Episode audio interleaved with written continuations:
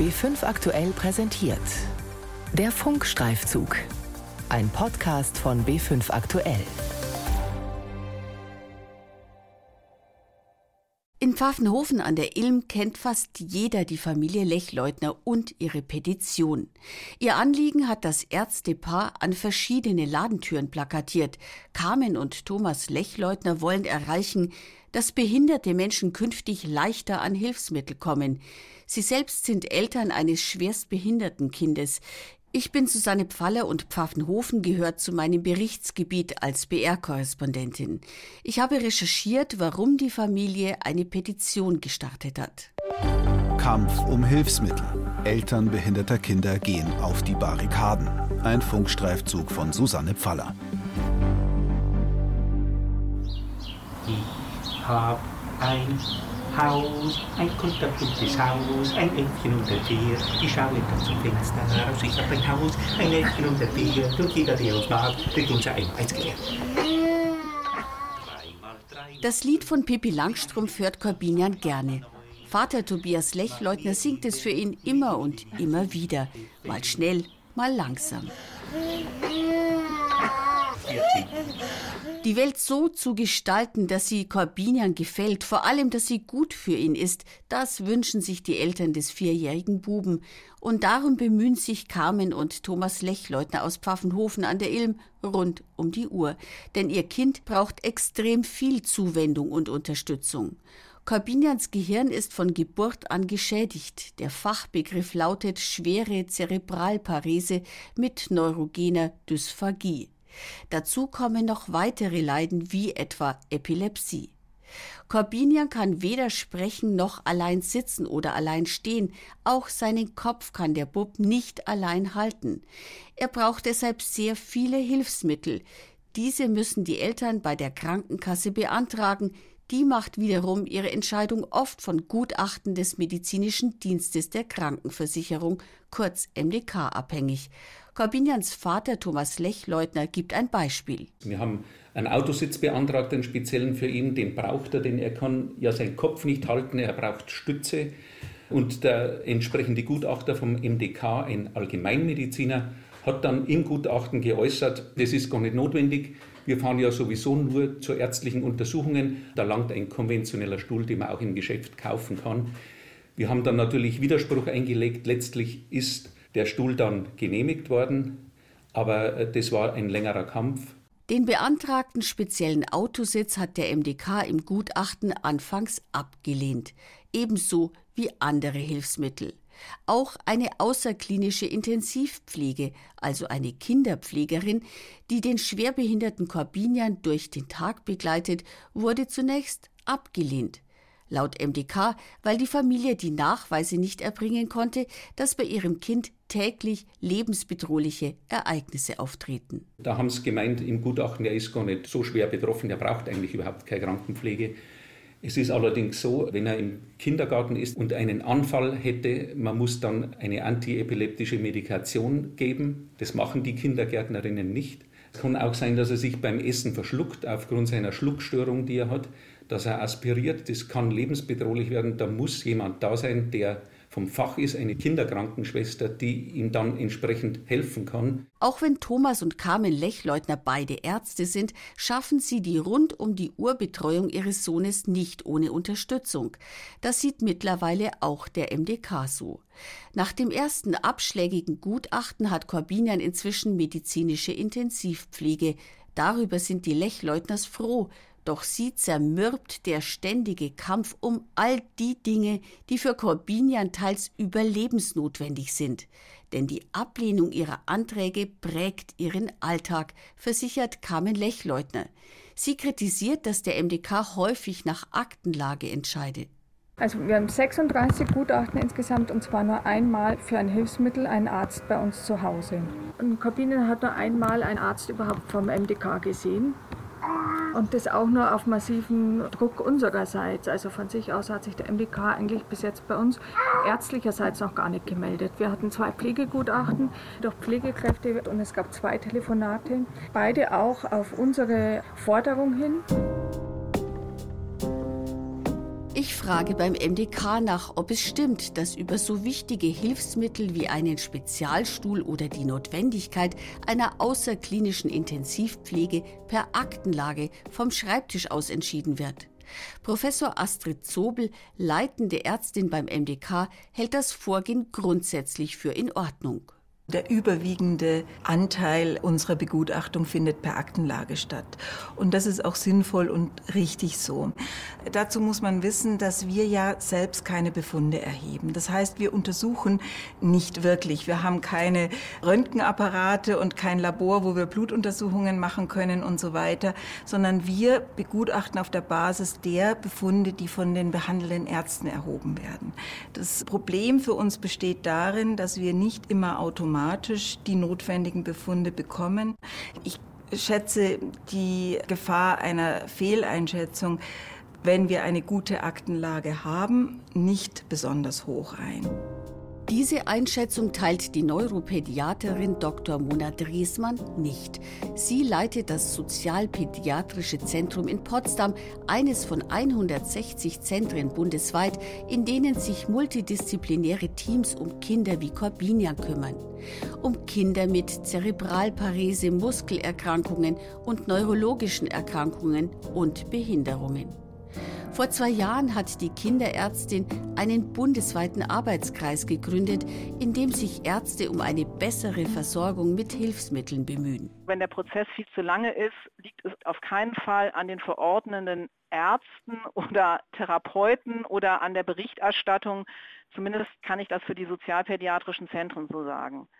Da sitzen wir teilweise eine Stunde mit einem Neuroorthopäden mit 30 Jahren Berufserfahrung, mir als Neuropädiaterin mit 25 Jahren Berufserfahrung, mit einer Physiotherapeutin, auch nochmal mit 20 Jahren Berufserfahrung und überlegen, okay, was braucht dieses Kind für eine Versorgung? Also da ist wirklich sehr viel Hirnschmalz drin in der Versorgung von Hilfsmitteln in sozialpädiatrischen Zentren.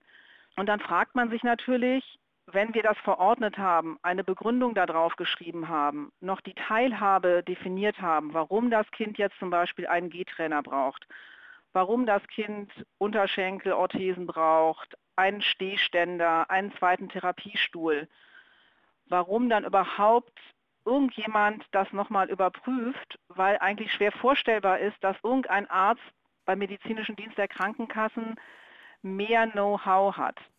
Auch Michael Seidel hat zu Gutachten nach Aktenlage eine klare Meinung. Der Professor ist Facharzt für Neurologie und Psychiatrie und hat jahrzehntelang im Bereich der Behindertenmedizin gearbeitet. Bis zu seiner Pensionierung war er ärztlicher Direktor der Bodelschwingschen Stiftung in Bethel. Er kennt den Fall Lechleutner und weiß, wie der MDK arbeitet. Gutachten nach Aktenlage hält er in unstrittigen Fällen für sehr sinnvoll, Allerdings zieht er für die Arbeit vom Schreibtisch aus klare Grenzen. Eine Begutachtung nach Aktenlage reicht nicht aus, wenn der Begutachter zu der Schlussfolgerung käme, abzulehnen. Dann müsste es eigentlich die Regel sein, dass eine unmittelbare Inaugenscheinnahme, eine unmittelbare Begegnung mit dem Antragsteller verlangt wird. Ähnlich sieht es der bundesweit tätige Anwalt und Bundestagsabgeordnete Jens Beek. Der Behindertenbeauftragte der FDP hat als Anwalt 20 Jahre lang sozialrechtliche Mandate betreut und verweist auf die Doppelfunktion des MDK. Aus meiner Sicht ist die Praxis, wie auch in dem Fall dieser Petition, trotz positiver Signale durch Ärzte und Fachärzte häufig so, dass man zunächst mal die Ablehnung von Hilfsmitteln bekommt. Das ist nicht überall so, aber es ist eben eine häufige Praxis. Das hängt immer damit zusammen, dass die medizinischen Dienste, die das machen, beides im Blick haben. Sowohl die Verordnung auf der einen Seite als auch die mögliche Finanzbelastung der Kassen auf der anderen Seite. Das Ehepaar Lechleutner sieht ebenfalls einen Interessenskonflikt und glaubt, dass, Zitat, Leistungen mit absurden Argumenten abgelehnt würden. Dem widerspricht Astrid Zobel, leitende Ärztin des MDK. Da kann ich nur sagen, das tun wir nicht. Wir sind unabhängig und darauf legen wir auch den allergrößten Wert, dass wir in unserer Begutachtung wirklich rein auf der Basis der medizinischen Voraussetzungen und der Gesetze begutachten.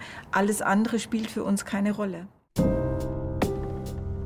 In der Praxis hat es fatale Folgen, wenn der MDK die Notwendigkeit von Hilfsmitteln vom Schreibtisch aus verneint. Denn auf die Gutachten des MDK stützen die Leistungsträger, die Krankenkasse wie auch die Pflegeversicherung ihre Entscheidungen. Barbara Schachtschneider schaut vorbei. Sie ist von der Stiftung Ambulantes Kinderhospiz München und berät die Eltern Lechleutner. Denn Corbinian ist durch seine epileptischen Anfälle immer wieder in seinem Leben bedroht. Die Beraterin kennt den Kampf um Hilfsmittel. Der Corbinian ist selbstverständlich kein Einzelfall. Ich war letzte Woche bei einer Familie, da ist das Mädel zweieinhalb. Sie hat noch überhaupt keine Hilfsmittel.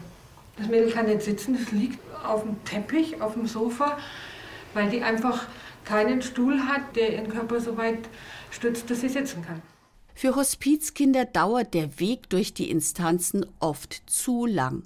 Sie leiden besonders darunter, wenn sich die Bewilligungsverfahren ziehen, wenn MDK-Gutachten negativ ausfallen und bei der Krankenkasse erstmals Widerspruch eingelegt oder letztendlich geklagt werden muss. Barbara Schachtschneider unterstützt Familien wie die Lechleutners dabei, Hilfsmittel für ihre Kinder zu beantragen, Spezialstühle, Orthesen, Kommunikationshilfen oder Kopfstützen. Wenn das Verfahren vom Antrag über Gutachten und Widerspruch allzu lang stockt, dann springt oft die Stiftung ein und besorgt die Hilfsmittel unbürokratisch. Wir haben zwei Familien, da ging es um Orthesen, wo wir so lange im Widerspruch waren, bis die Orthese endlich genehmigt wurde. Die Hüftorthese hat die nicht mehr gepasst. Hilfsmittel, die bei den Kindern ankommen, wenn sie nicht mehr passen. Ich frage beim medizinischen Dienst nach. Dort kennt man solche Fälle nicht, heißt es. Damit behinderte Menschen schneller zu Hilfsmitteln kommen, hat Carmen Lechleutner, die Mutter des schwerstbehinderten Corbinian, eine Online-Petition gestartet. Ihrer Meinung nach soll Schluss sein mit Gutachten nach Aktenlage und Gutachten durch Ärzte ohne entsprechende Facharzttitel. Über 37.000 Menschen haben schon unterschrieben, darunter 8.000 Behinderte und deren Angehörige sowie Ärzte wie Dr. Mona Driesmann. Sie alle wünschen sich eine einfachere und schnellere Versorgung mit Hilfsmitteln, gerade bei Kindern. Im Fall von Corbinian ist es zum Beispiel so, dass Carmen Lechleutner die MDK-Gutachter nur schwer persönlich erreichen kann.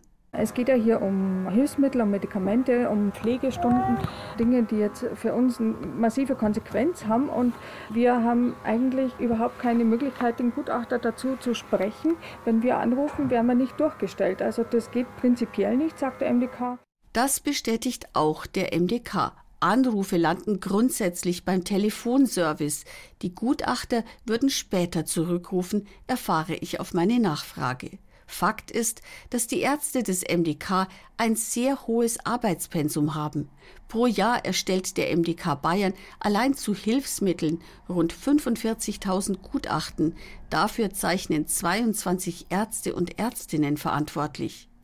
Die Betroffenen kämpfen derweil noch mit anderen Schwierigkeiten. Sie wissen nahezu nichts über die MDK-Ärzte, die über ihre Bedürfnisse urteilen. Unter vielen Gutachten steht nur ein Nachname, kein Vorname und vor allem kein Titel.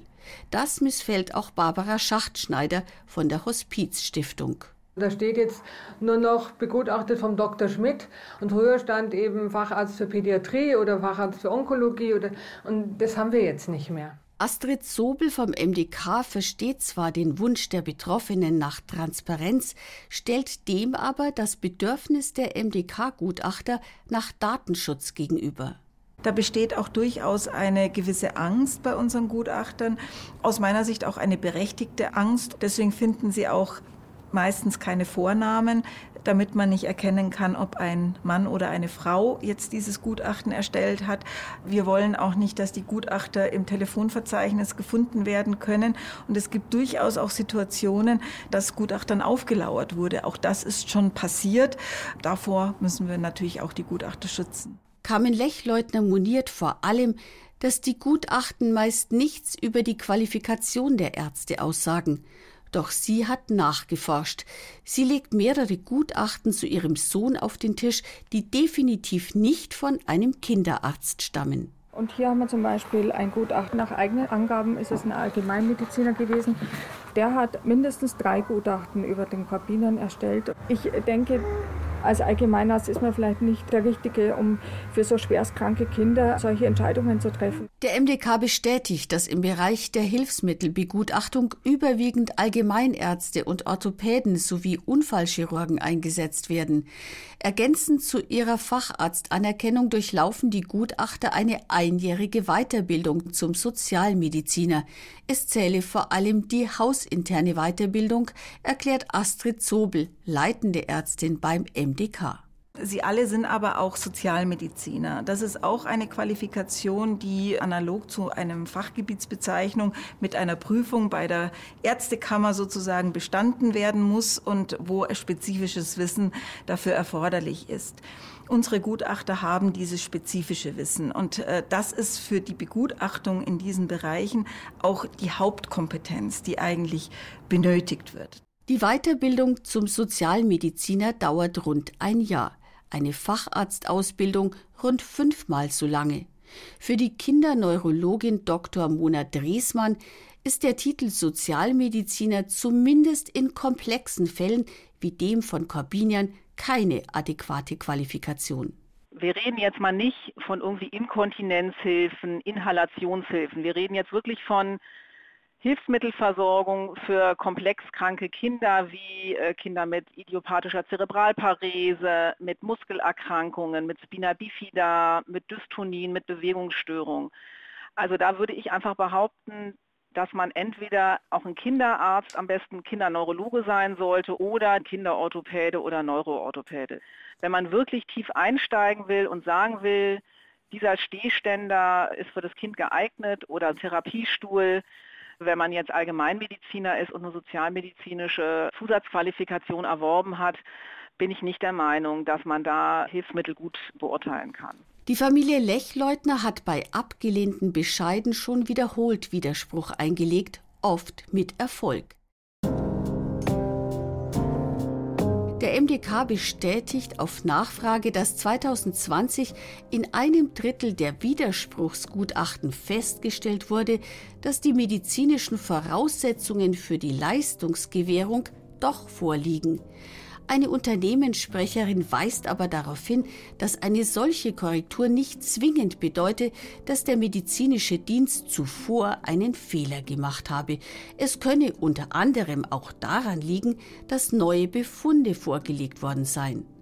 Ein Teil der Widerspruchsgutachten betreffe zudem Fälle, die der MDK vorher noch gar nicht begutachtet habe, sondern nur die Krankenkasse. Und eines müsse auch klar sein, so die leitende MDK-Ärztin Dr. Astrid Zobel. Die Regeln für die Hilfsmittelversorgung sind hier auch nicht die bestmögliche Versorgung, sondern es geht hier um den Behinderungsausgleich bei den täglichen Grundbedürfnissen. Geht ein Streit um Hilfsmittel am Ende vor Gericht, stünden die Chancen für die behinderten Menschen gut. Das sagt Jens Beek, Bundestagsabgeordneter und Behindertenbeauftragter der FDP. Er hat als Anwalt über viele Jahre Fälle vor den Sozialgerichten ausgefochten. Die Sozialgerichtsrechtsprechung ist eben voll von zusprechenden Urteilen. Das ist in dem gesamten Bereich der Pflegegrade oder der Hilfsmittel so dass sie häufig beim Sozialgericht am Ende gewinnen. Jeder dieser Einzelfälle zeigt, es hätte eigentlich vorher schon zugesprochen werden müssen. Kampf um Hilfsmittel. Eltern behinderter Kinder gehen auf die Barrikaden. Ein Funkstreifzug von Susanne Pfaller. Die Redaktion hatte Carola Brandt.